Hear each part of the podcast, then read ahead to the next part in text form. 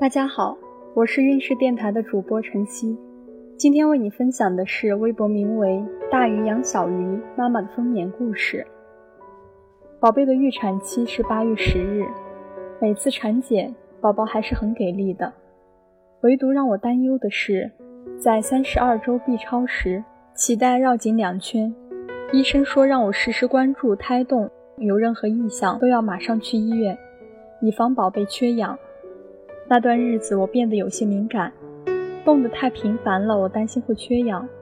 他睡着不动的时候，我又刻不容缓地拿出胎心仪监测。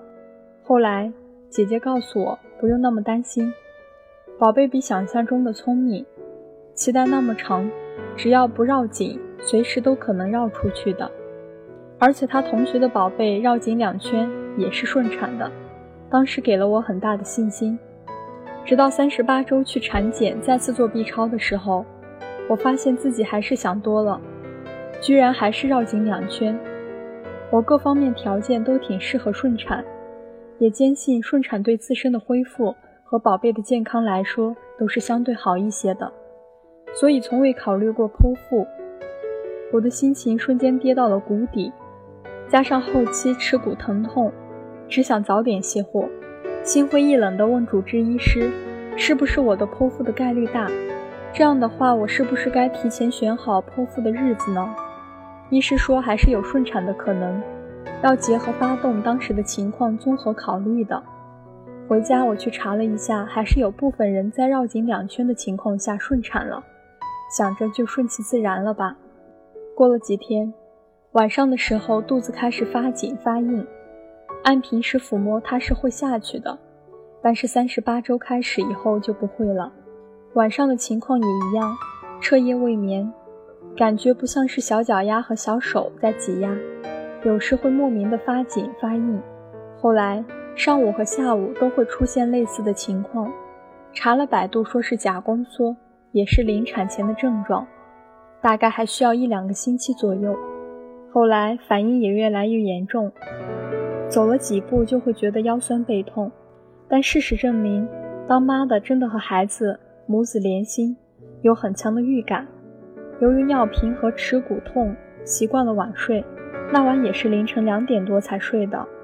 二十九日早晨六点三十，突然一股暖流袭来，完全抑制不住的破水了。我赶紧躺在床上垫上枕头，恰巧那天老公有事出门很早，心里很紧张。也很焦虑，赶紧打电话叫他们回来，眼泪都控制不住往下掉。我们马上赶到医院，到了住院部，老公又去办理了各种手续，医生过来内检，确定破水，并且已开医指，没有任何疼痛感。因为先破的羊水，所以吃喝拉撒都只能在床上，被推着去做彩超和心电图，一切正常。四天的时间。宝贝已经由绕颈两圈变成了绕颈一圈，当时揪着的心就放下来了。十一点三十有了疼痛感，十分钟一次不太规律。查房的医生说还早着呢，那种疼痛从腹部蔓延到了腰部，感觉有人拿着铁锤在砸我的后背。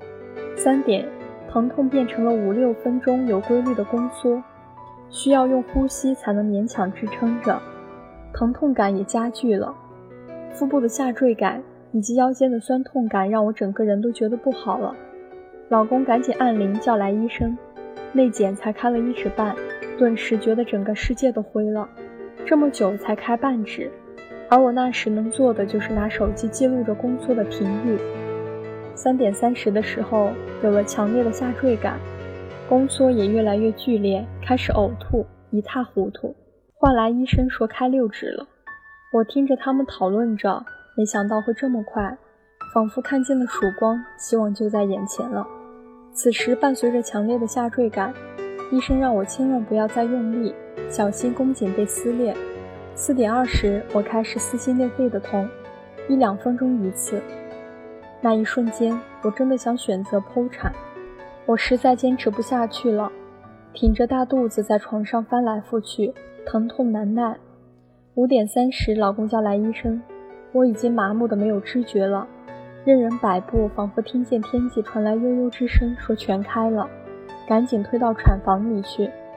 助产士推着轮椅把我送到产房。